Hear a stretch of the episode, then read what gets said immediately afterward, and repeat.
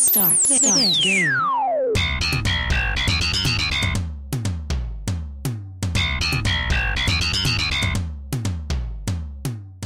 Hola y bienvenidos a Cancheros en Melbourne. Hoy 2 de agosto del año raro 2020 y estamos transmitiendo desde los headquarters de Cancheros en Melbourne. Ahora sí, eh, mucho más montados y estamos ahí creciendo desde acá, desde Melbourne, Australia, para Drisa Radio. Mi nombre es Alfredo Serrano Carreño y a mi lado el más vasto de los bastos, Juan Felipe Basto Trujillo. Muchísimas gracias, Alfredo, y nos muy emocionado, muy contento que ahora sí montamos un mini estudio, está bien chévere, de pronto lo vamos a organizar bien y pues que nuestros oyentes y todo el mundo pueda ver cómo vamos armando poco a poco lo que empezamos como hace un año, que era en cualquier rinconcito, después que hacíamos las transmisiones por Facebook, el video, a ver dónde nos acomodamos. Que donde, que donde pudiéramos. Sí, pasamos por sofás así raros y toda esa vaina, pero bueno, ya pudimos acomodar todo y ya día a día iba quedando bien chévere y acomodado el proyecto. Así es, así vamos, así vamos arrancando también. Y por supuesto, eh, estamos y tenemos que contarles que es de donde estamos transmitiendo. Entramos a una etapa aún superior en cuanto a la cuarentena.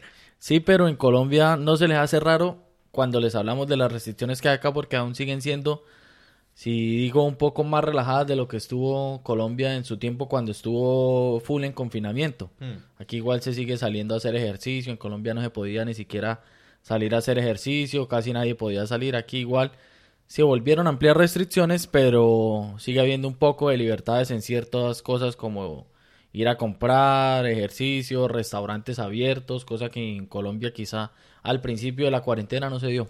Aquí lo que sí es que se sí se pone más fuerte y eso también afecta la cantidad de trabajos un poco más porque pues dentro de las restricciones está el toque de queda entre las 8 de la noche y las 5 de la mañana en esta ciudad y solamente hay posibilidades de salir, ojalá, entre la medida de lo posible, 5 kilómetros a la redonda, que es únicamente para salir a comprar y hacer ejercicio, totalmente individual, prácticamente no se puede. Pues sí, todavía, lo del ejercicio todavía tiene una parte en que puede salir con alguien del mismo hogar o un amigo muy cercano y eso, pero ya que como se está dando y y decían por ahí, se hacían, ahora la nueva vida social era salir a hacer ejercicio. Entonces salían los parches de 7, 8 personas, pero no estamos haciendo ejercicio.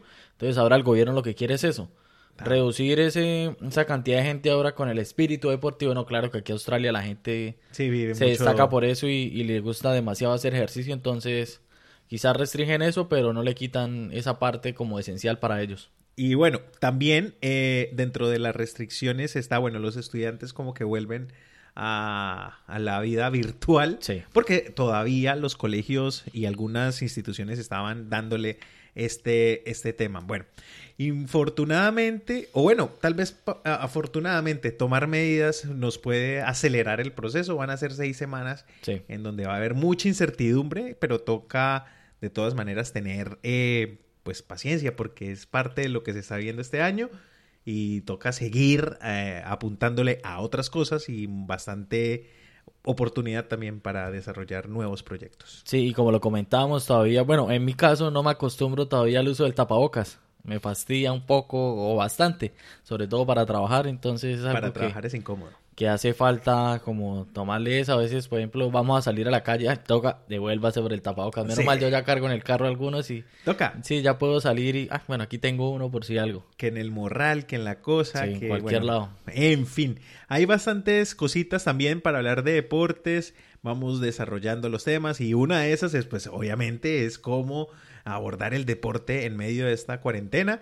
Algo muy importante para tener en cuenta y pues se los transmito porque mm, varios de mis amigos que están en el campo de salud eh, recomiendan todo el tiempo y más en esta época, pero eso es para la vida, es el estiramiento, algo a lo que muchos eh, entrenadores le han hecho el quite también y han inventado otras rutinas de ejercicio que, ah, pues que evitan los estiramientos, pero recomiendan mucho eso, hacerlo en la casa, que los músculos tengan esa posibilidad de estirarse y, y eso sirve también para el proceso de calidad de vida que, le permite cosas. Sobre todo en estos momentos que hay mucha gente que, bueno, está acostumbrada a un ritmo de vida con demasiado trabajo, salir todo el día. En muchos casos, como lo llaman, una vida muy agitada, que el deporte no lo tenían muy presente. Ahora con la cuarentena, pues se les ha tocado trabajar en casa y necesitan de algún modo quemar esa energía que quemaban antes al salir todos los días con su rutina. Entonces la, la forma de hacer ejercicio en casa, viendo videos por Zoom, por Facebook, siguiendo clases, ha hecho que adapten a acumular toda esa energía en estos ejercicios. ¿Qué pasa? En ciertos casos, al no ser tan o no estar tan familiarizados con el deporte o el ejercicio, quizá empiezan mal y de pronto le pueden hasta coger fastidio porque de pronto no empiezan eh, con un estiramiento básico, hacer ejercicios básicos para después ir avanzando, sino como que dicen, bueno, ven a todos los deportistas por redes sociales que eso van de una a full con sus rutinas y ellos a veces los quieren imitar y lo que llegan a hacer es que eh, terminan los músculos cansados, le cogen fastidio al ejercicio, entonces dejan esa cosa. Entonces la recomendación es empiecen poco a poco, van avanzando, empiezan un día hacen digamos 15, 20 minutos, ya después le van metiendo 25 y así, hasta que su cuerpo se adapte a esta nueva forma de vivir, como llaman por ahí. Dijo redes sociales, ¿Cuáles son las redes sociales de Cancheros? Cancheros en Melbourne nos pueden encontrar en Facebook, en Instagram y en Twitter. Así, podcast Cancheros en Melbourne. O ustedes colocan Cancheros en Melbourne, como sea, igual ahí les va a salir la primera opción. Le dan seguir, nos dejan los comentarios. Seguimos nuestras dinámicas entre semana. También así nos pueden encontrar en las plataformas de podcast después de que ya haya pasado el episodio por aquí por Drisa Radio. Así es, y hablando de Drisa Radio, invitarlos a descargar la aplicación para que estén muy pendientes del chat también, que en este momento hay eh, participación y están eh, comentando y toda la 24 horas pueden charlar por ahí y por ahí de pronto aportarnos temas, aportar temas a todos los programas que eh, salen ahí en Drisa Radio, la radio sin banderas, y con eso arrancamos este show de cancheros en Melbourne. Con la camiseta y pantaloneta puestas, amarrados los cordones, saltan a la cancha Juan Felipe y Alfredo. Así que suban el volumen que llegaron los deportes. Bienvenidos a Cancheros en Melbourne. Bueno, y estamos aquí en Cancheros en Melbourne y por supuesto eh, vamos a arrancar de una vez con lo de la semana, como la participación, las dinámicas que hablaba ahorita Juan Felipe. Eh, una de ellas es el ese man jugaba mucho. Ya nuestra segunda semana con, con este, bueno, ya la tercera donde destacamos jugadores. Recordamos que hemos tenido a Jinsun Par, la semana pasada tuvimos a Claude Makelele y el otro fue James Miller. Esta semana volvió otra vez nuestro amigo Severiche y nos nominó a Marco Sena. De pronto alguno por ahí en el chat nos puede colocar si lo recuerda. Que... que no lo vayan a confundir con Arston, Anton, ah, Aiton, Aiton, Senna. Ah, muy diferentes, muy diferentes. Bastante. El uno es más veloz que el otro. Sí. pero el otro necesita una máquina y el otro no. no, yo iba por otro lado, pero después nos censuran aquí el programa. no, sí, ya hemos arriesgado mucho y creo que vamos a seguir arriesgando, pero no tanto. Está muy bien. Marco Sena, un jugador saso, sin duda alguna. Eh, recordado también por la eh, selección española, que fue muy ganadora, pero no le tocó la, la gran campeona del mundo, sí. No, solo, o sea, y es que eso fue lo raro porque él viene, se hace un campañón, era el eje central de, de ese mediocampo en, en la Eurocopa 2008 que ganan eh, con España y todo se daba para que él llegara al Mundial 2010 también como, como eje de ese equipo y en esas es donde empieza a aparecer también Sergio Busquets y ahí se empieza a relegar, se empieza a relegar y a la final no estuvo en el equipo campeón de 2010. Entonces cumple con el requisito de alguna manera porque Marcos Sena tiene eh, esa, esa posibilidad de, de, jugar y de generar juego y además de pegarle sabrosón a la, pelota. Pero eh, Busquets tenía de pronto más prensa. Sí, se hablaba más de él. Sí. Claro, y Marcos era, bueno, eh, baluarte en el Villarreal. Llegó hasta. Quedaron subcampeones de Champions. Bueno, tiene un, un gran palmarés. Y aquí, rapidito, unos datos de, de este jugador. Nació en Sao Paulo, en Brasil. Eh, debutó en el fútbol profesional en 1998. Eh, el debut en la selección española fue el primero de marzo del 2006. Alcanzó a jugar 28 partidos y hizo un gol. Otros clubes por donde tuvo su paso fue en el Corinthians y en el Villarreal, como comentábamos, en el Sao Caetano y termina su carrera en el New York Cosmos, En la 2015. MLS. Sí, donde logra algunos campeonatos de la MLS, siendo figura también. Pero es uno de estos jugadores que, claro, muchos tenemos cuando empezó esa España a dar esos primeros pinitos de que iba a hacer la sensación por esa época, él era uno de los ahí y era el, el jugador diferente también. Entonces marcaba como ese ritmo, se complementaba bien con Xavi, Iniesta, que también estaban en ese momento empezando ya a llegar a su máximo nivel que después lo demostraría con el Barcelona. Entonces, un jugador para destacar y recordar. ¿Johan Cruyff le suena?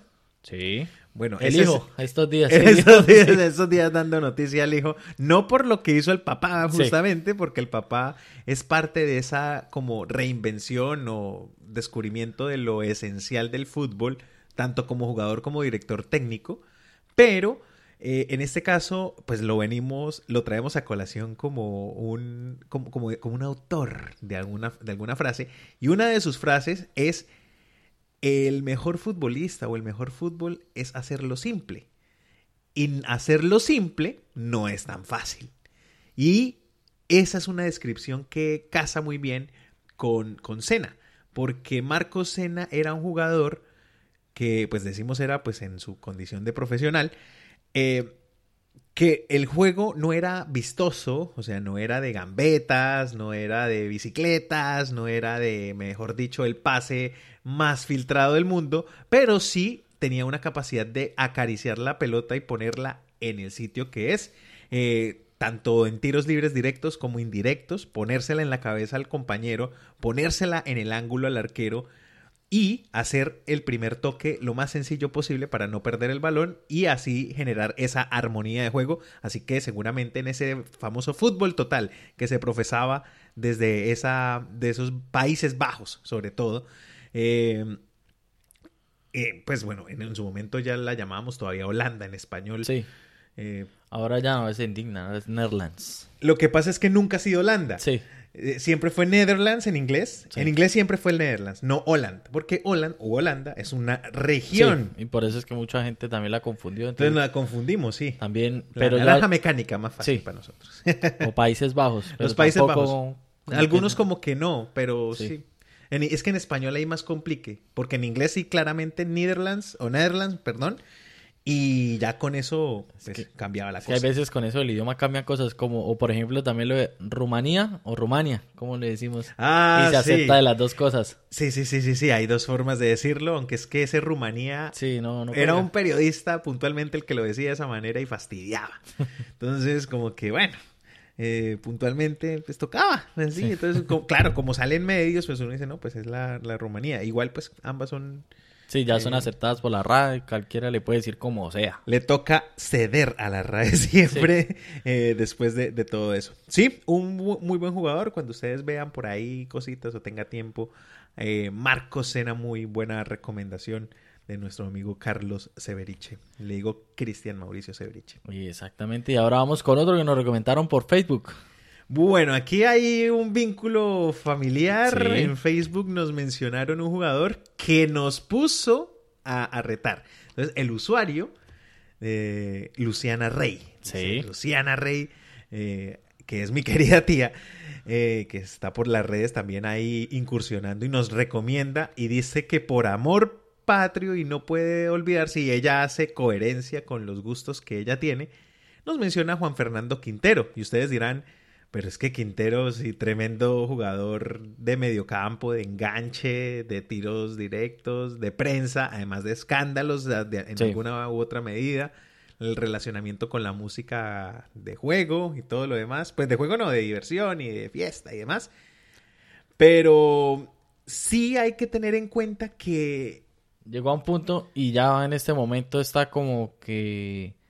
O sea, llegó a esa edad donde no se sabe si puede ya dar más. Exacto, Llegó aunque como- qué más quiere uno, ¿no? Pero Sí, pero, pero para las condiciones que tenía y las oportunidades que tuvo en Europa, era para que si hubiera quedado en Europa, más no le hubiera tocado volver a Medellín. Es verdad. Después ir a River, estar remando ahí. Ahorita que salían opciones de irse por allá a Qatar o a los Emiratos, pero bueno, al fin parece que ya no se va. Pero era que prometía muchísimo, llegó, ha hecho grandes cosas, pero quizá ese talento que tiene era para que hubiera hecho un poco más. Lo que pasa es que él salió una, creo que fue una promoción, llamémoslo así, cuando hablamos de sub-20 después de, de James. Sí. Cuando James llega a la sub-20 ya era un jugador que tenía nombre y se esperaban cosas de él.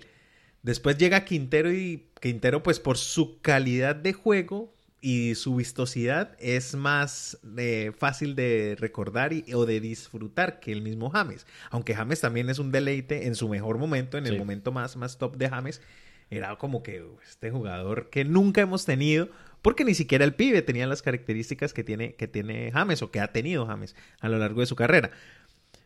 Quintero tenía una explosión brutal y siempre la ha tenido, la pegada a pesar de su estatura, el, como mira la cancha, como distribuye el balón, eh, es un jugador bastante exquisito, pero también bastante indisciplinado en ciertas medidas y él es de tendencia a engordarse rápido, entonces se engorda un poquito y ya no lo tienen en cuenta, no es que pierda la capacidad o la calidad de juego, pero entonces en Europa esto se convierte en algo muy, muy complicado. Sí, quizá por eso no, no lo tuvieron muy en cuenta. Primero por su físico no era muy alto a comparación de otros, pero se ponen a pensar, si pudo el Papu Gómez, que el Papu Gómez es casi de la misma estatura, eh, le costó Papu Gómez en, ese, en esa comparación. Eh, se nota que la luchó más, quiso quedarse en Europa porque después de que, bueno, ya nos salimos un poco de Juanfer, pero para recordarles ahí del Papu, hacer esta comparación que a veces no suelen ser como muy buenas.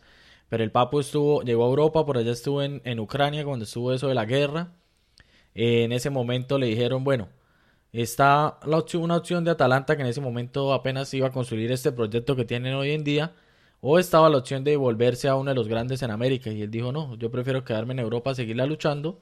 Y miren ahora los frutos a volverse rápido a América y decir, bueno, triunfó pero en América y le queda esa espinita a Europa. Quizá Juanfer faltó como esa decisión también de quererse quedar un poco más en Europa y lucharla a volver a América tan rápido y, y pues ahorita sí le funcionó en River, salió figura en Libertadores, pero en este momento sigue siendo una incertidumbre que ni siquiera es consolidado en la titular de River saben cómo utilizarlo, pero sí, que no sea el titular dice mucho, a pesar de que ya es una leyenda en, Con lo que hizo en la Libertadores. Sí, es meterle el gol que define la, la el título ante el una, rival una seguilla de golazos. Sí. la seguilla de golazos también lo Por, por una declaración de Riquelme, además, pues no, no fue por ah, la declaración de Riquelme, pero coincidencialmente Riquelme dice, ese gol no lo vuelve a meter Quintero y tómalo. Tome.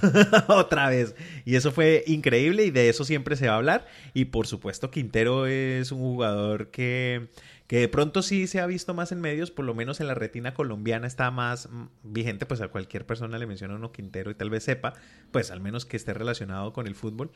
Y, pero sí tiene esa cualidad, que es un jugador muy exquisito, con muchas cualidades. y le describimos lo que es capaz de hacer, uno no entiende por qué ha sido tan suplente. Ah, en Envigado, figura, obviamente, iba a ser muy, muy fácil, de alguna manera, con su calidad. En Atlético Nacional después eh, no tiene un suceso tan destacado. Da pinitos, pero, igual ahí se le, da la oportunidad a Europa. Le, permite irse al Pescara y luego al Porto a llegar a esa nómina de colombianos pero infortunadamente, lo que hace Quintero eh, es como a veces insuficiente en el trabajo adicional, en ese demás que tiene que dar el, hombre. Y en el Rennes, pues fue préstamo ya en las últimas y tampoco se pudo consolidar.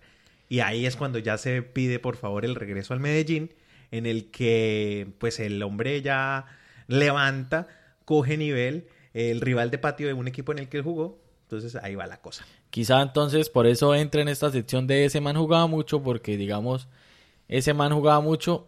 Y, juega mucho todavía. Juega, pero jugaba y en Europa le faltó. Y en Europa le faltó. Entonces quizá por de pronto quepa en esta sección, pero ahí nos dejaron la recomendación, tocaba hacer la mención, si no después nos ponen bravos, entonces ahí quedaron los dos de esta semana. Que antipatriota y que no sé qué. Los invitamos entonces para que nos sigan, nos dejen sus jugadores para destacar el siguiente fin de semana aquí por Drisa Radio a ver a quién recordamos, a quién tiene en la mente. Y yo les tengo uno que quizás para salir del deporte ahí les vamos a tener la sorpresa. Para salir del fútbol, seguramente. Para salir del fútbol, entonces Ahí y bueno, tener la si quieren salir del deporte también. Sí. Ese man jugaba mucho, ¿no? Que el de un compañero, el que se le dañó la rodilla, pero ese pintaba para jugar. Menciónenlo también ahí en el chat de Drisa Radio. Estoy seguro que Leonardo León, eh, un amigo muy querido en esta casa también, eh, él fue por problema de rodilla que abandonó el fútbol. Estoy totalmente seguro de eso.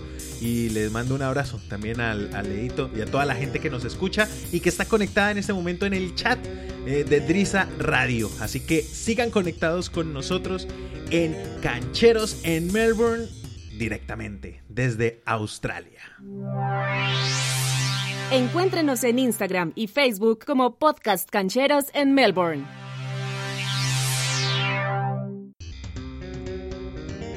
Regresamos de esta pausita con toda esa información para que estén conectados en Drisa Radio.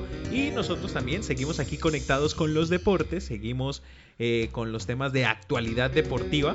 Y bueno, hay fútbol, sigue el fútbol mundial. De alguna manera, pues ya nos vamos interesando en todas las ligas que vayan saliendo. Sí, porque ya le habíamos dado bastante bate a, a lo que fue la Premier, Liga Española, Liga Italiana, que igual se sigue jugando, es la, una de las que está ya en su, en su parte final, que la, la que se demoró más en terminar. Sí, sí, por lo que sí, tenía un poco bastantes partidos represados, ya que fueron, creo que la primera en, en- en entrar en receso cuando empezó toda esta pandemia del coronavirus. Y ahora nos vamos para una liga que, ¿cómo, es- cómo le podemos decir? De... Hay gente que le gusta y hay gente que no le gusta, que le apasiona, que no le llama la atención, que quizá lo ve como sigue teniendo ese esa imagen del fútbol eh, de Estados Unidos como que solo medio corren y no, medio figuritas que van a retirarse, pero está cogiendo fuerza. ¿Su merced cómo la ve? A mí me ha, a mí me ha parecido muy interesante. Es una, es una liga que en su nacimiento, en su origen, tiene su, su tema bastante importante. ¿Por qué? Porque es una liga nueva de los 90 En que el 94 surge cuando hacen el mundial. Sí. Entonces es de, realmente un fútbol totalmente novedoso en el sentido de la organización, pero con esa influencia norteamericana para la realización de eventos y más esa gente que tiene tan claro cómo desarrollar eventos deportivos. No más veamos cómo volvió la NBA y los recursos de los que se valen para que siga siendo un espectáculo, para que siga siendo un show. Ellos sí aplican, no solo dicen la palabrita. Sí, y aplican. Quizá por eso, con lo de cuando se estaba repartiendo lo de eh, la sede del, del Mundial Femenino, tomaban siempre las jugadoras colombianas como referencia al Mundial del 94 y el nacimiento de la MLS. Decían, ¿qué tal que en Colombia pasara lo que pasó en Estados Unidos en el 94? Que si el Mundial Femenino hubiera sido en Colombia, hubiera dado pie para crear una liga femenina muy fuerte y hubiera quedado esto para el país. Entonces siempre el punto de referencia ha sido ese, el nacimiento de la MLS tras un evento mundial que hizo que el país de- despertara más interés por este deporte, ya que Estados Unidos eh, tiene esa característica de que no es muy apasionado por el fútbol. ¿Y a qué vamos y por qué quisimos empezar por la MLS? Porque esta semana hubo un fake con camisetas. Ah, sí, pasó algo por ahí, ¿no? Sí, a Falcao García que lo tienen ahí como que venga, David Beckham siempre le ha hecho ojitos, véngase para acá, ya tengo el equipo, usted que quiere ser la figura, lo voy a poner como figura del equipo. Y una tienda de camisetas deportivas eh, como estrategia de marketing, eh, facilísimo, al número 9 le puso Falcao arriba en las camisas y mandó a hacer bastantes y empezó a hacer un revuelo eh, muy interesante por las redes sociales y esto llegó a, a todo el mundo y empezó como así ya en negocio de no sé qué. Y como a los dos días ya sale la noticia no que era una tienda que era estrategia de marketing que quería meterle como presión a Falcao y al y al Miami para que ahí Beckham suelte la chequera y pueda cuadrar con Falcao. Yo desde que sabía, bueno, una de las cosas, eh, esto no es tampoco tan novedoso, pero David Beckham cuando firma para irse a Los Ángeles Galaxy a jugar, una de las, de las peticiones de él, además de lo monetario evidentemente y de la casa eh, que él había pedido, eh, una de las cosas que él había sugerido es, bueno, yo me vengo a jugar acá a la liga de la MLS y pues bueno, el show y las ventas y todo lo que la plata que le iba a generar, pero también la posibilidad de ser eh, propietario de un equipo, de tener una franquicia y de, sí, que se le facilitaran las cosas. No fue tan fácil tampoco, eh, se requieren muchos inversores y el tema del estadio fue lo que más dilató. Sí, pero ahí pudo, vean, ese es un ejemplo de un jugador que pues la tiene clara. La Sabe- esposa, la esposa, la esposa y, pues, Victoria... Y eh, ya la aprendió y la tiene clara que cómo es invertirla a los negocios, sabe que el bueno, fútbol esposa puede- o ex esposa, no sabemos todavía, Sí. ¿no? Porque se, que se separaron, que- que, que que no, re- que era fue por, por trabajo y que... que rechazó a las Spice Girls, lo único que sabe. sí, ella, eso sí, Sí. ella sí rechazó a las Spice Girls como siempre, pero bueno. Y entonces, Eh, bueno, eso entonces, como le decíamos, la tenía clara y ahora este Inter de Miami, que ya hizo lo más difícil que es montar una infraestructura de un equipo de fútbol, ahora sí quiere meterse la mano al drill, como dicen por ahí, y empezar a contratar figuras. Y está con este cuento de Falcao, que unos dicen que bueno, que Falcao se quiere quedar otro año más luchándola en el Galatasaray, pero el equipo no va a jugar Champions, sino quedó de sexto en la tabla de posiciones de Turquía y va a ir a jugar Europa League. Entonces, pero el Galatasaray dice que le sale cada gol de Falcao muy caro, entonces que como que no le da rédito y ahorita en estos tiempos quiere reducir costos y le sale como más fácil que se vaya, entonces está ese tira y afloje a ver qué pasa con Falcao. yo creo que sí se debería generar, eh, o bueno, de parte de Falcao, eso es meterse uno ahí en, en el rancho, pero ya es hora, tal vez, ¿no? Sí, ya es hora de volver, ya, ya demostró lo que tenía que mostrar. Y puede mostrar más. Es decir, la MLS, si bien es el, el cementerio de los grandes jugadores, y Falcao es un gran jugador histórico, no solo por los colombianos, sino por lo que hizo en Atlético de Madrid, por lo que hizo en Porto, eh, incluso lo que alcanzó a hacer en Mónaco, eh, también es muy importante. Tal vez en Inglaterra no. Le tocó la recuperación no solo de las rodillas, sino también de la parte mental, Sí. sobre todo. Esa recuperación es difícil La, la presión lo afectó bastante. una presión bastante fuerte y no pudo brillar en, en Inglaterra, pero eso no le quita lo demás eh, como jugador de selección Colombia y también como jugador de, las, eh, de estos equipos, de estos clubes. Y llegar a una franquicia que es nueva, pero que tiene un nombre tan rimbombante como es el de David Beckham en su cabeza, con el uniforme rosado, la cosa, bueno, pues con los vistos rosados del uniforme. Y un equipo que pretende forjar latinos para que lleguen a la, o por lo menos eh, jugadores con ascendencia latina, eh, para que lleguen a la, a la MLS, pero que no puede vivir de la formación de jugadores Sí. o de la promoción de jugadores. Y lo- los resultados se vieron en este MLS. Primeros eliminados de, de esta LM MLS, ¿no? Entonces, eh, le toca con nombres. Y ahí Falcao va a tener una responsabilidad grandísima. Y O sea, donde puede- la puede- rompa, Eso, puede seguir teniendo ese papel protagónico que a él le gusta, va a ser el eje central del equipo, quizá el equipo se adapte a lo que él juega y por qué no.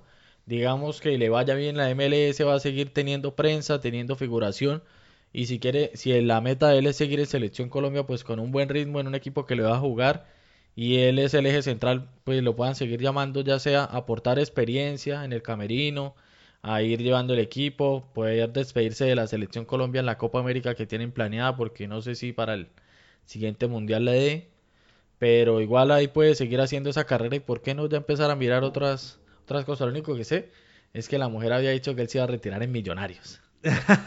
es que mire, se puede hasta dar porque, bueno, ¿y por qué la mujer?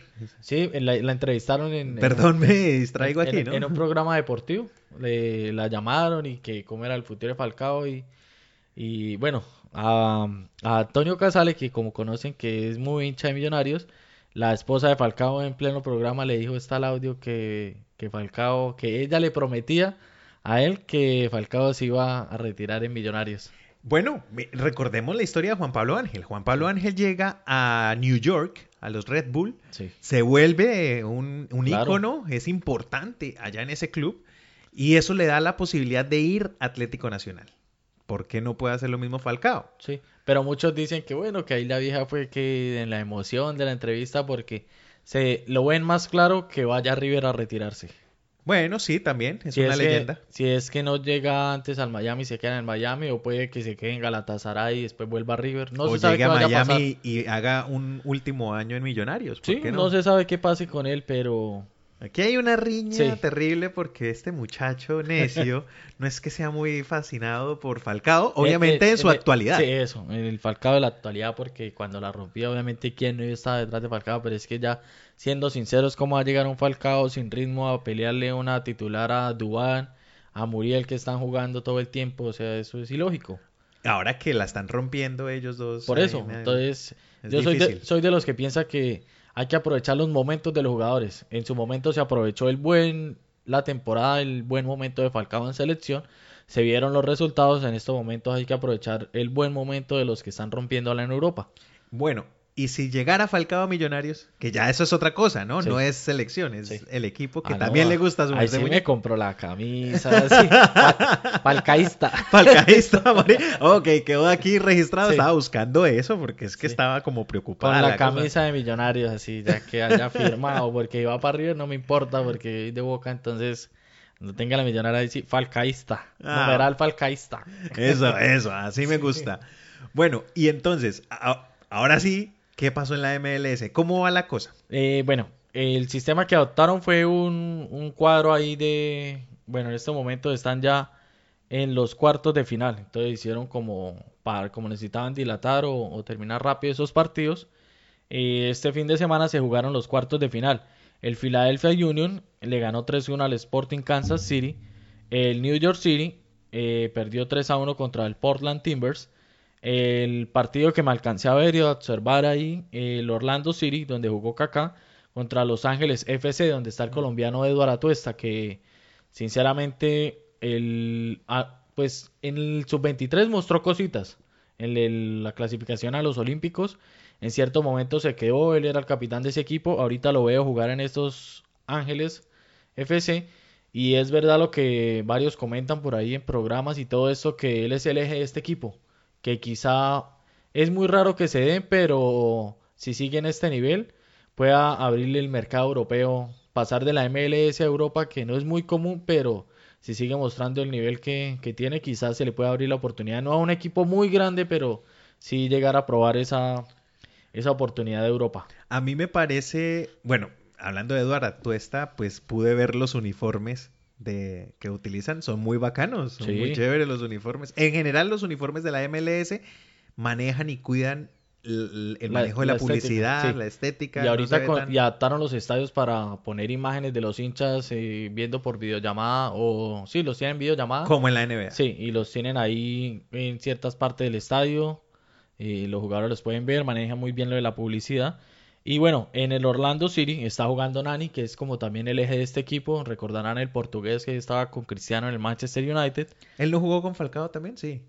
En el Porto. Mm, no sé, no estoy seguro. De pronto sí. Sí. Sí. Pero bueno, este lo ganó el Orlando City 2 a 1. Y en el otro partido, los San José Square perdieron 4 a 1 contra los Minnesota United. Entonces, las semifinales que se van a jugar son Philadelphia Union contra Portland Timbers y los Orlando City contra el Minnesota United. Así como la veo, pues toca hacerle fuerza al Orlando City, que es el único donde ve uno alguno conocido, Nani. Lo estoy confundiendo a Nani, es con Sí. otro jugador, creo que fue Hulk con el que Ah, estaba no, confundiendo. pero es que ese sí estuvo... Eh, porque sí, Nani, Sí. de hecho, jugó fue en el Sporting. Sí. Entonces, ahí está como la, la confusión, ahí como para que no quede... Igualitos. No, no, por el, por el costado por el que jugaban, tal vez me confundí. Sí, solo que, bueno. Me confu- una confusioncita. Una vez al año no hace daño.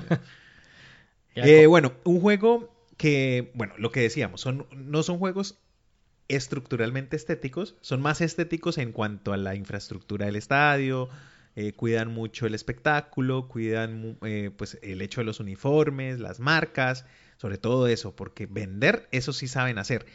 Pero sí eh, ha, ha habido como ese rechazo al fútbol estadounidense porque, claro, desde el Mundial de los Estados Unidos, era una selección primero armada con jugadores que tenían profesiones adicionales a la Sí. de ser futbolado- que no se dedicaban totalmente al fútbol. Entonces que el odontólogo, que no sé qué, y ahí formaron esa selección, que además pasó por encima de la selección Colombia.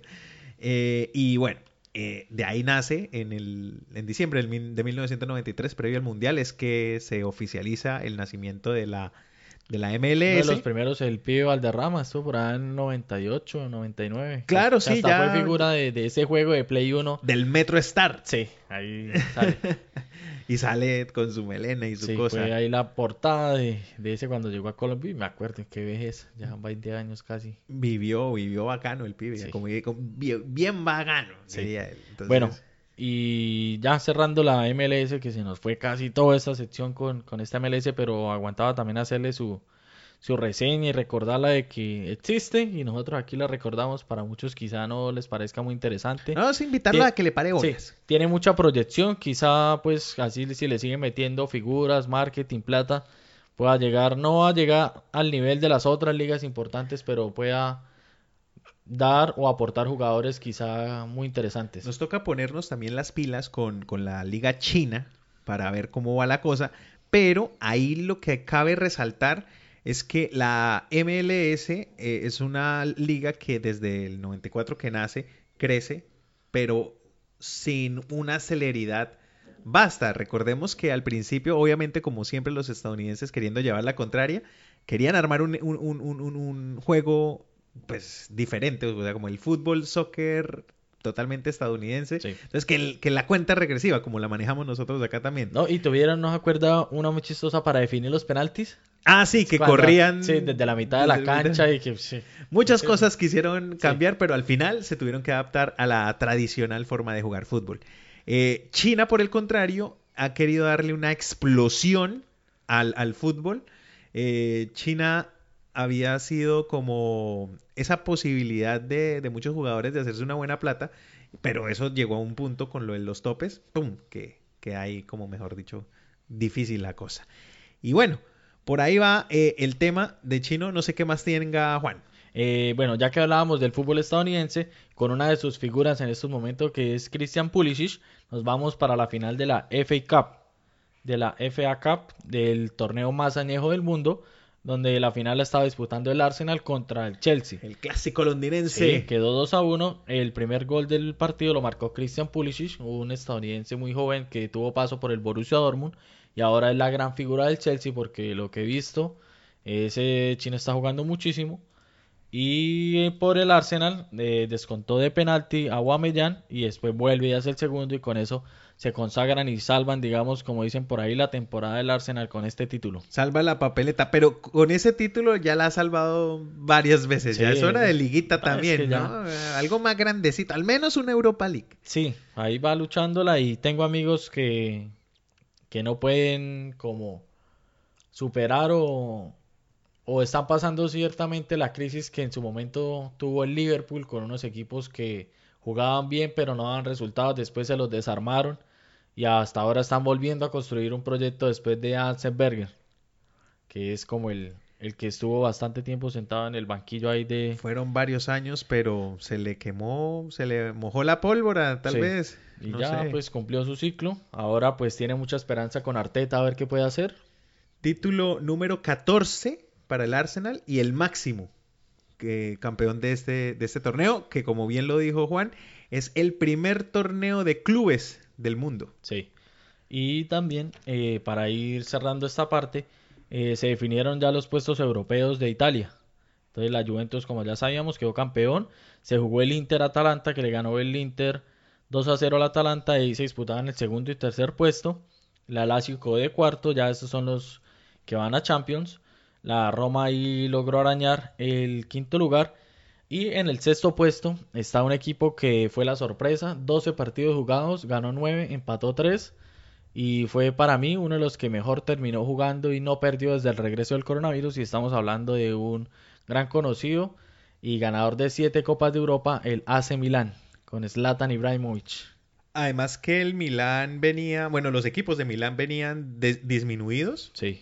Y Tuvieron unas etapas muy duras. años, como cinco años, Sí. seis años llevan, incluso sin O sea, participación. el, el en- Inter lo desbarataron después de esa Champions, ¿se acuerda? Que ganó con Mourinho y que estaba Milito, de todo. Esa tuvo como dos años ahí que también estuvo en la vanguardia y se metió una bajada que ya hasta ahora está volviendo a, a terminar y ya es hasta raro verlo terminar de segundo y estar peleando por ahí el, la Serie italiana. Y el Milan va a lo mismo. Tuvo etapas muy buenas, eh, alcanzó, si mal no recuerdo, la, la última generación buena del, del, del Milan fue cuando estuvo ese mediocampo con Seedorf, Gattuso y, y Pirlo, Mm. que ese fue como el equipo ahí. En su tiempo Pato tuvo cositas de que podía sacar cosas. Kaká, pasó Ronaldinho ahí que estuvo. pasó el mismo Beckham. Sí, pero ahí se pegó una bajoneada y hasta ahora está volviendo a salir. Tiene un arquero con mucho futuro que es Donnarumma. Entonces, y ahora es Latan que parece que renueva y el técnico también renovó. Entonces, se va a poner buena esa serie para se, la se va a poner interesante, se va a poner interesante y vamos a ver qué, qué depara si de pronto mejora la, la situación. Ahora, en temas de, de, otro deporte, mm, que no hay mucha noticia más allá de, de, de la opinión de, ciertos eh, tenistas, como, bueno, hablando del tenis, y se acerca el US Open, pero la pandemia no es que se esté alejando mucho. Y entonces ya apareció Nick Kyrgios, el australiano, que el polémico, el polémico, el estrambótico, sí, con sus el extrovertido, que no y le echó la puya a Djokovic y a otros cuantos tenistas por la irresponsabilidad y por ser como tan, pues como tan mala clases, ¿no? Entonces bueno. Y la número uno del tenis. La número uno del tenis que tampoco va a jugar el US Open, entonces ya son dos bajas grandes para este torneo. Así es. Encuéntrenos en Instagram y Facebook como Podcast Cancheros en Melbourne. Y bueno, seguimos con la información de los deportes aquí en Drisa Radio con Cancheros en Melbourne. Y pues hay información también, o bueno, tenemos colombianos que siguen triunfando también, pero esta vez en el fútbol portugués. Sí, señor, ya se han consagrado campeones de la liga, ahora se consagraron campeones de la Copa, Mateo Zuribe y Luis Díaz. Bueno, Mateo Zuribe, como recordamos, sufrió una lesión, están esperando, el equipo no quiere operarlo, él tampoco quiere operarse, están esperando a ver si con algún tratamiento eh, tradicional o terapias lo pueden recuperar sin necesidad de recurrir al quirófano. Y también recordemos que fue el que votó el penal ante Inglaterra. Exactamente. Pero recuerdo más a Vaca. Todo el mundo recuerda más a Vaca. Por eso yo menciono, este man también paquetea. Esa es la sección, este man también paquetea. Sí, porque, bueno, Vaca, Mateo Zuribe por lo menos fue el que le metió ese chute para que hubiera el tiro de esquina que después fue... Pero ahí la maleta es Vaca. Sí, sí, sí, sin duda. Aunque por ahí dentro de las, de las charlas de los, del director técnico Queiroz está Vaca. Curioso ah, detalle. ahorita les tenemos una lista de, algo que pasó esta semana con, con ciertas reuniones clandestinas que hizo Queiroz por esa famosísima y conocida aplicación que todos aman en estos días llamada Zoom. Sí, sí, sí, que existe desde hace años, pero ahora pues cogió vigencia, obvio. Pues, Es lo que más se usa ahora. Eh, bueno, como les comentaba, eh, quedaron campeones ganando 2 a 1 al Benfica. y bueno, Mateo Zuribe no jugó, Luis Díaz jugó, pero a los 38 minutos salió expulsado por doble amarilla. Mm. Entonces ahí se le opacó un poco porque venía haciendo figura. Eh, estaba sonando para. no le faltaba la pata sí, Se acordó que era colombiano. sí, entonces eh, Luis Díaz que está teniendo buena prensa estos días para ver si de pronto hay una opción de que vaya al Tottenham con Mourinho, entonces están negociaciones, pero ha tenido una buena temporada y ya están mirando otros, otras ligas y haciendo ese recorrido que, como pienso yo, quizá no sé, Alfredo piense lo mismo, lo que es Argentina, Brasil y Portugal son una buena escuela para jugadores colombianos antes de llegar a las grandes ligas europeas. Y por ahora también podría ser México. No tanto como Argentina o Brasil, hay que aclarar, pero se está convirtiendo también en un trampolín. Pero, siento que México, eh, bueno, con Mateo Zuribe fue esa, esa transición de México a Europa. Lo mismo Montero. Sí, pero pienso que a veces el fútbol mexicano eh, hace que los jugadores se relajen en ese sentido y como el fútbol mexicano en ciertos momentos suele pagar también, hace que entren en una zona de confort y, se quieran quedar ahí. y no lleguen a aspirar más porque saben que México pues quizá tiene una cultura muy parecida a la colombiana, saben que ir a echar aventura a Europa por cierta un poco de diferencia de pesos, pudiendo ganarse y vivir un poco más relajados en México, entonces quizá más de uno ha entrado en esa zona de confort y se quiere quedar en, en México. Entonces... O acarician la gloria. Vea el caso Calero y Chitiva. ¿Usted cree realmente que Chitiva iba a triunfar alguna vez en Europa? No, por eso. Difícilmente. Por eso. Pero en, en México se vuelven figuras. Calero es una leyenda. Ahí es donde decimos que quedan en esa zona de confort donde Puedo ser figura en un equipo o ir a remar en Europa, entonces ya depende de la mentalidad de cada jugador. No los juzgo tampoco. Sí. Es difícil. Es difícil. ¿Quiénes somos para juzgar? Así es. Así es. A los que sí podemos juzgar son a los de I mayor. A eso sí. Eso sí Porque- me gusta. Porque pues es que con esas dimayoradas todo Sí. el tiempo. Pues esta semana fue curioso porque habían dicho que Jaramillo, expresidente de Bavaria, que manejó mucho tiempo, iba a ser como ese candidato ideal que... Que porque todo el mundo la llevaba bien con él, que los disidentes, que los que estaban Sí. en contra, que los equipos grandes, O sea, que los había- pequeños, que todos con él. había la cierta unidad que todo el mundo estaba buscando, pero ahora eh, sonaron otros equipos que cómo lo van a mandar a él, que eh, le empezaron a buscar el pero como a todo el mundo y como se bajó el hijo de Camargo de, de ese bus ya se bajó. El hijo del senador Camargo del Sí, Tolima. del Tolima. Miembro de la Junta Directiva del Deportes Tolima. El man dijo, no, yo que me voy a meter en esa galleta y se fue por a hacer un máster. Me voy a hacer un máster, sí, Sí. lo juro, hasta luego. Sí. César Pastrana, el, el de Santa Fe, también se bajó de ese bus. El que había mencionado, el, el del América de Cali también. De pronto no tenía chance, ¿no? El presidente Eh, Ellos hicieron un tanteo. Ellos hicieron un tanteo y dijeron, bueno, si tengo tanto apoyo, de pronto la lucho, pero vieron de una que... No, pero Pastrana nomás tiene a. Yesurum en contra, Sí. que es el presidente de federación. No, muy difícil. Pero quién sabe hasta cuándo sea presidente, pero ahí la está luchando. Entonces, por ahora, eh, en la carpeta está el nombre de Jaramillo. Y esperando a ver que dicen que esta semana puede salir un candidato que, que van a ir a mirar cómo hacen. Están buscando que se escoja este, este presidente de la mayor sea por unanimidad y no por división de votos, porque si no vuelve a pasar lo mismo que con Vélez. Unos van a decir que sí, otros van a decir que no. La mayoría obviamente siempre va a ganar, pero va a haber otra vez una resistencia y entonces lo que quieren es que haya unidad en esta elección. Sí, bueno, está bien, eh, se- se- pero se demoran. Entonces, le dan- Está pactado para supuestamente el 7 de agosto que tendría que salir, pero yo creo que de pronto se dilata un poquito más. Y entonces toca buscar presidente pronto.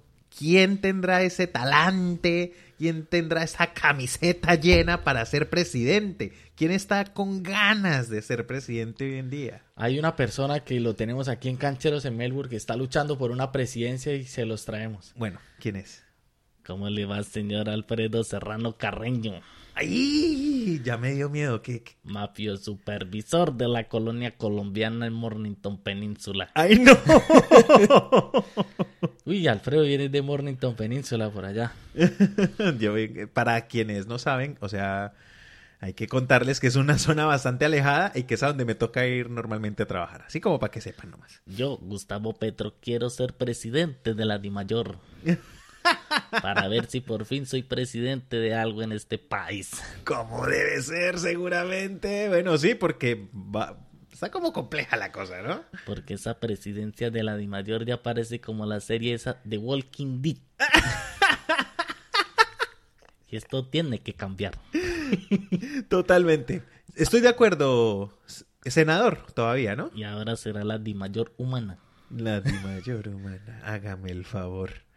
Hágame el favor. Espero que saque las basuras, eh, futuro presidente de mayor. Pues yo no sé porque es que eso es ilegítimo. Legítimo, sí. Es, ah, todos lo están haciendo de tal manera que le boicoteen sus proyectos, Sí, ¿no? no, eso es increíble, increíble. Pero bueno, ahí Gracias, senador. sí, Gracias, el gracias. audio ahí, pero ese era lo que quedaba. Hay una división muy grande. Parece que no se van a poner de acuerdo el 7 de agosto. Entonces, vamos a ver qué pasa por estos días. Veremos, veremos qué ocurre.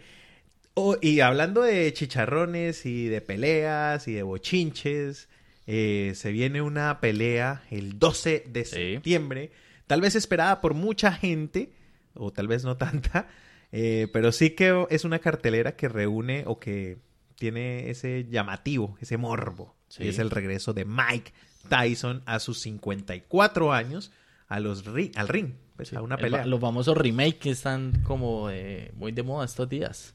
Sí, exacto. Él se antojó de hacer una reaparición y consiguió en Roy Jones Jr., el rival, el de 51 años, y pues se van a enfrentar el 12 de septiembre, aparentemente en un, no sé si se le puede llamar amistoso o más bien una pelea light, pero ya salió Mike Tyson a decir, "Eh, yo voy por el knockout. ¿Será que ya tienen ventiladores listos? Yo deberían tener nomás ahí para eso. Eh, el caso es que sí, va por el knockout porque eh, al, ah, por ahí, por la, mi- por la media, por las redes, han salido como declaraciones en donde, hey, no, hay que cogerla suave, ustedes ya tienen cincuenta y tantos años y no sé qué, y la cosa, Sí, entonces es que, lo- que los huesos ya no son lo mismo. Sí, Entonces- o sea, se puede ver, se lo ven en la preparación de los videos y dicen, no, este man todavía está para pelearle a, a cualquiera, pero ya el problema es los huesos, los músculos. Sí, a esa edad se pueden mover, se pueden dar, pero otra cosa es cuando reciban un impacto, cómo lo va a recibir el cuerpo y de pronto le pueda traer complicaciones en unos años, en unos meses, entonces tiene que pensar también a futuro. Y es curioso que uno de los que pues menciona eso de tener cuidado es una leyenda del boxeo George Foreman, que fue campeón y se retira y a los 10 años hace un comeback como a los 30 y, o sea, él se retira como a los 29 años, una cosa así. Después vuelve a los 30 y tantos, 35 y es a los 45 que se vuelve a proclamar campeón. O sea, una persona que ha hecho ese recorrido se ha preocupado y le manda ese mensaje a Mike Tyson. Hay uno de los que está haciendo Mayweather, está haciendo así. Ah, bueno, sí. Pues está, tiene ya como 44, 45, pero hace esas peleas, reúne muchísima plata y va moviéndose, pero... Que el objetivo de esta pelea es que reúna dinero. Claro, Entonces para va a, ser Mike una, sí. va a ser una transmisión eh, Por streaming. Por streaming. streaming. sí, la palabra streaming, sí. Una transmisión en vivo y en Sí. directo eh, por las redes sociales, pues por internet más bien, en las plataformas que habiliten y que toque pagar por ellas. Eh, me imagino que habrá señal de televisión y todo lo demás. Eh, también habrá show, espectáculo. Está buscando a ver qué hace, a ver si coge algo. sí, sí, sí. Eso sí, Sí. sin duda.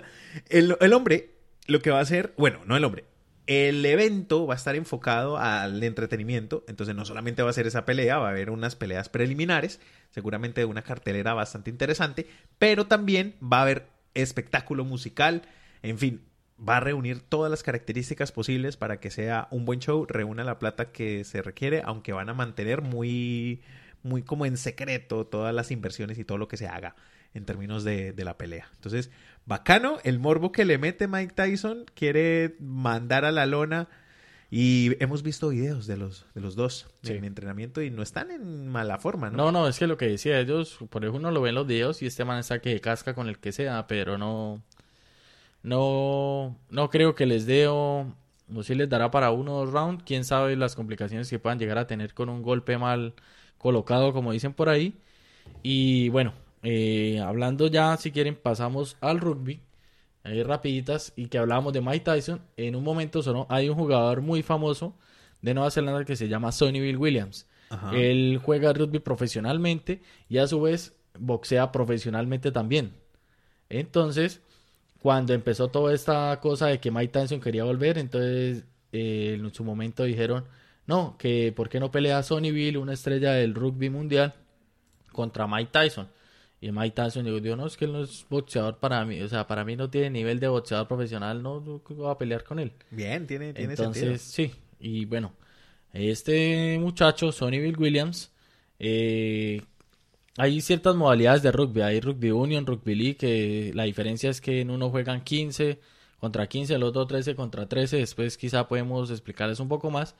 Eh, estaba en los esta- en Inglaterra, en, había, estaba, salió de campeón, fue campeón del mundo dos veces con Nueva Zelanda en rugby union, eh, estuvo el año pasado en el Mundial de Japón, Que para entender Rugby Uni- Union es, es, el 15 contra 15. el 15 contra, contra 15 y digámoslo, llamémoslo en palabras castellanas, el más conocido, Sí. más Sí, tradicional. el que se ve en todo lado, el más global, el, el más, más, globalizado. global, el que le gusta, el de los All Blacks, Sí. el de... Bueno, eh, creo que también hay una versión All Blacks en la otra, ¿o no? Sí, sí. O sea, Ahí pero bueno, digamos que los All Blacks del Haka, el que conocemos, el que tiene el Scrum, el que se vuelven como una arañita. que ese, hacen como porrismo y toda la que hacen como porrismo, ese, ese es el que se llama Rugby Union. Sí, él, él jugaba esa modalidad, pasó en el Mundial, se retiró de los All Blacks y ahora para hacer dinero pasó a jugar la otra modalidad que es 13 contra 13, una modalidad más rápida de rugby y estaba en Inglaterra. ¿Qué pasa con esto de la pandemia? El equipo que lo había contratado era, se llamaba Toronto Wolfpack, eh, una franquicia canadiense que juega en Inglaterra, se declaró en bancarrota, entonces este jugador quedó en libertad. Ahora, como quedó en libertad, se vino para Australia, está haciendo cuarentena y va a entrar a jugar con los Sydney Roosters, donde ya había jugado rugby league. Entonces, esta es como la noticia más. Lo que más sonó esta semana así a nivel mundial de rugby. Sonny Bill Williams vuelve a jugar a la NRL, que es la liga de rugby league más importante del mundo. ¿Y- Entonces, ¿Y, en qué van ya las otras que pues son más cortas esta el vez, no? Super Rugby ya volviendo al Rugby Union, eh, ya se sigue jugando otra fecha. No hubo sorpresas, no pasó nada así interesante. Lo mismo aquí la franquicia de Melbourne. ganó en el, digamos, en el gol de oro. Aquí se está adaptando esa modalidad, lo el llaman. fatídico minuto 90. Bueno, Sí, aquí sería el, 80. el punto de oro, lo llaman. El punto de oro. Entonces hicieron ahí, o sea, quedaron empatados en tiempo reglamentario, se fueron a tiempo extra y ahí apenas la primera jugadita del tiempo extra anotó los cinco puntos, o el try o el ensayo, como lo llaman, y con eso ganó. Entonces, el Super Rugby AU, sí. AU. No le gustó, ¿no? No, no me gustó. y en el Super Rugby, Aotearoa. Aotearoa, eh, Crusaders ganó su partido. También lo hizo la franquicia de los Blues de Oakland esta tarde contra los Chiefs de Hamilton. Perdón, me meto. Aotearoa es Nueva Zelanda. Sí. El gran país de la nube, la nube blanca, ¿cómo era? Algo así. Sí, el, gran país de, la nube blanca. Sí, traduce lo- en ah. el lenguaje maori. Sí, Aotearoa. Y ya, entonces eso fue lo del rugby. Ahora otra rapidita de footing. Como sé que de pronto quizá no conocen mucho más, lo más importante es que, como diría el, el famosísimo y el, y el dios argentino, Maradona, Sanquilda arriba, cángaros abajo. y para los que no entienden, obviamente, yo le voy a los cángaros y por supuesto Juan al Sanquilda. Entonces Sanquilda está de tercero, North Melbourne va a 14, Cángaros. entre 18. Entonces ahí está por eso. Puesto natural de Melbourne abajo. también. Sí. Sí. Me preocupa es que quizás ya va a llegar la mitad de la temporada. Entonces, como es costumbre los Saints, como pasó en la temporada pasada, se pinchan a mitad de temporada y de pronto le hagan compañía en unos... Sí, eh, lo único que podemos aspirar es a que nos haga compañía. Sí. Porque están No, paqueteando pero la terrible. temporada pasada, o sea, iban así y bueno, alcanzó a llegar a las últimas dos fechas con opciones de pasar a los ocho primeros, que es como los cuadrangulares que, que hay. Pero venga, yo les explico un poco y ya que nos da un poco el tiempo. eh, el fútbol australiano eh, se dio por esa necesidad de crear un deporte que mantuviera en forma a unos jugadores De tan- cricket. De, de cricket. Es curioso. Y Sí. por eso se juega en el mismo campo de cricket. Eh, pero el cricket se juega en Verano. verano. Por Eh, indios. Entonces, generalmente por indios, sí, es el deporte de los indios. Acá también pues hay un fanatismo Porque alto. no les toca moverse. Sí, es un, un deporte que pues eh, todavía les estamos en deuda y si alguien ahí en el chat de Drisa Radio quiere hablar del cricket bien pueda y nosotros eh, seremos eh, bien, eh, pa- pondremos nuestros ojos en, en Sí. esa información porque a difícil sí ha sido entender ese deporte y por qué Hemos les tenido la encanta intención, pero es que no, no nace, no nace. ¿Por qué les encanta tanto? Bueno, el punto, el fútbol sí es más interesante, por lo menos reúne características de diferentes deportes, del baloncesto, del voleibol, El del fútbol, fútbol, del del, rugby. rugby, eh, y tiene sus características. Nace en esta región del país, en Melbourne, en Victoria, eh, y nace por esa necesidad de mantener en forma y entrenando, y este sí es un deporte de más Sí. rigor físico, en el que la gente o los competidores necesitan tener un buen trabajo colectivo, pero también un despliegue físico importante durante el invierno. Y curioso que el, el estado o la ciudad donde es más tradicional este deporte en este momento. No se juega. Sí, ha sido un año tan raro que es donde están los equipos exiliados de su propia ciudad. Y que, la, y que tiene más equipos. Sí, por Es eso. el que tiene es más... el, el más tradicional en, en el país, donde más se juega, donde digamos en esta etapa del año que es el invierno, este deporte es el que le da vida a la ciudad. Uno desde el jueves hasta el domingo ve la gente caminando a los estadios, todo el mundo tomando cerveza en los bares, o sea, ese es como el ambiente a la City, o sea, donde es el centro de la ciudad, donde están los estadios. En invierno coge vida o se ve ese esas fanaticadas por sus equipos eh, es con el footy. Eso es lo que le da Y suscribirse al equipo, pues volverse como Miembro. Sí. Es decir, pagar eh, eh, al principio de la temporada una cantidad de X de partidos, le, Sí. a veces le dan la posibilidad de tener... El abono, el famoso abono. Eso, sí. El abono. Muy bien. El abono, si se abona con el equipo, eh, dependiendo del plan, le dan que el gorrito, Sí, Me que la porque yo yo iba a comprar el abono para esta ¿Se temporada. acuerda que también eh, Sí. que dijimos que íbamos a ir al primer partido de la fecha porque se enfrentaban San Kilda y North Melbourne? Ahí les dimos el papayazo y en esa ganó North Melbourne. Pero de ahí para adelante no dio Sí. ni una. En el 1 a 1 ganamos. y, donde, y es que mirando la tabla donde San Kilda le hubiera ganado ese, ese partido a North Melbourne, en ese momento sería primero de la tabla de clasificación. ¿Vio? Sí. Le dañamos el camino. Ah, pero ahí sigue tercero. Se, Sí, pin- se déjame pincha caminar. cualquiera y. Una cancha grande la que se juega el fútbol de la AFL y además es, sí, es un deporte bacano, es un deporte chévere y bastante interesante de analizar, de estudiar y es fácil de aprender a entenderlo. O sea, con eso sí necesita uno ir al estadio para entenderlo de manera más fácil. Y otras rápidas de esta semana, bueno, Fernando Gaviria que ganó una etapa en, en la Vuelta a Burgos, ahí siguen los colombianos que salieron tres por sospecha de coronavirus, no que tuvieran, sino que estuvieron con alguien muy cercano, entonces los, los aíslan pensando para que pronto no estén contagiados y puedan contagiar el resto. Entonces ahí Sebastián Molano creo que es que se llama, o el, el coequipero o uno de los que más podía ayudar a Fernando Gaviria en estas finales planos. Y lo retiraron y pues la etapa que ganó la ganó sin su digamos lanzador o uno de los que lo ayuda ahí a, meterse como en las posiciones de vanguardia para poder pegar esos sprint finales. Entonces ahí está luchando a ver qué otra etapa araña. Así es. bueno. y con eso está ahí para ir finalizando. Empata a Nairo Quintana en mayor número de etapas ganadas en, el ciclismo profesional. O sea, gana otra y ya queda como el mayor colombiano en, ganar eh, etapas como ciclista profesional.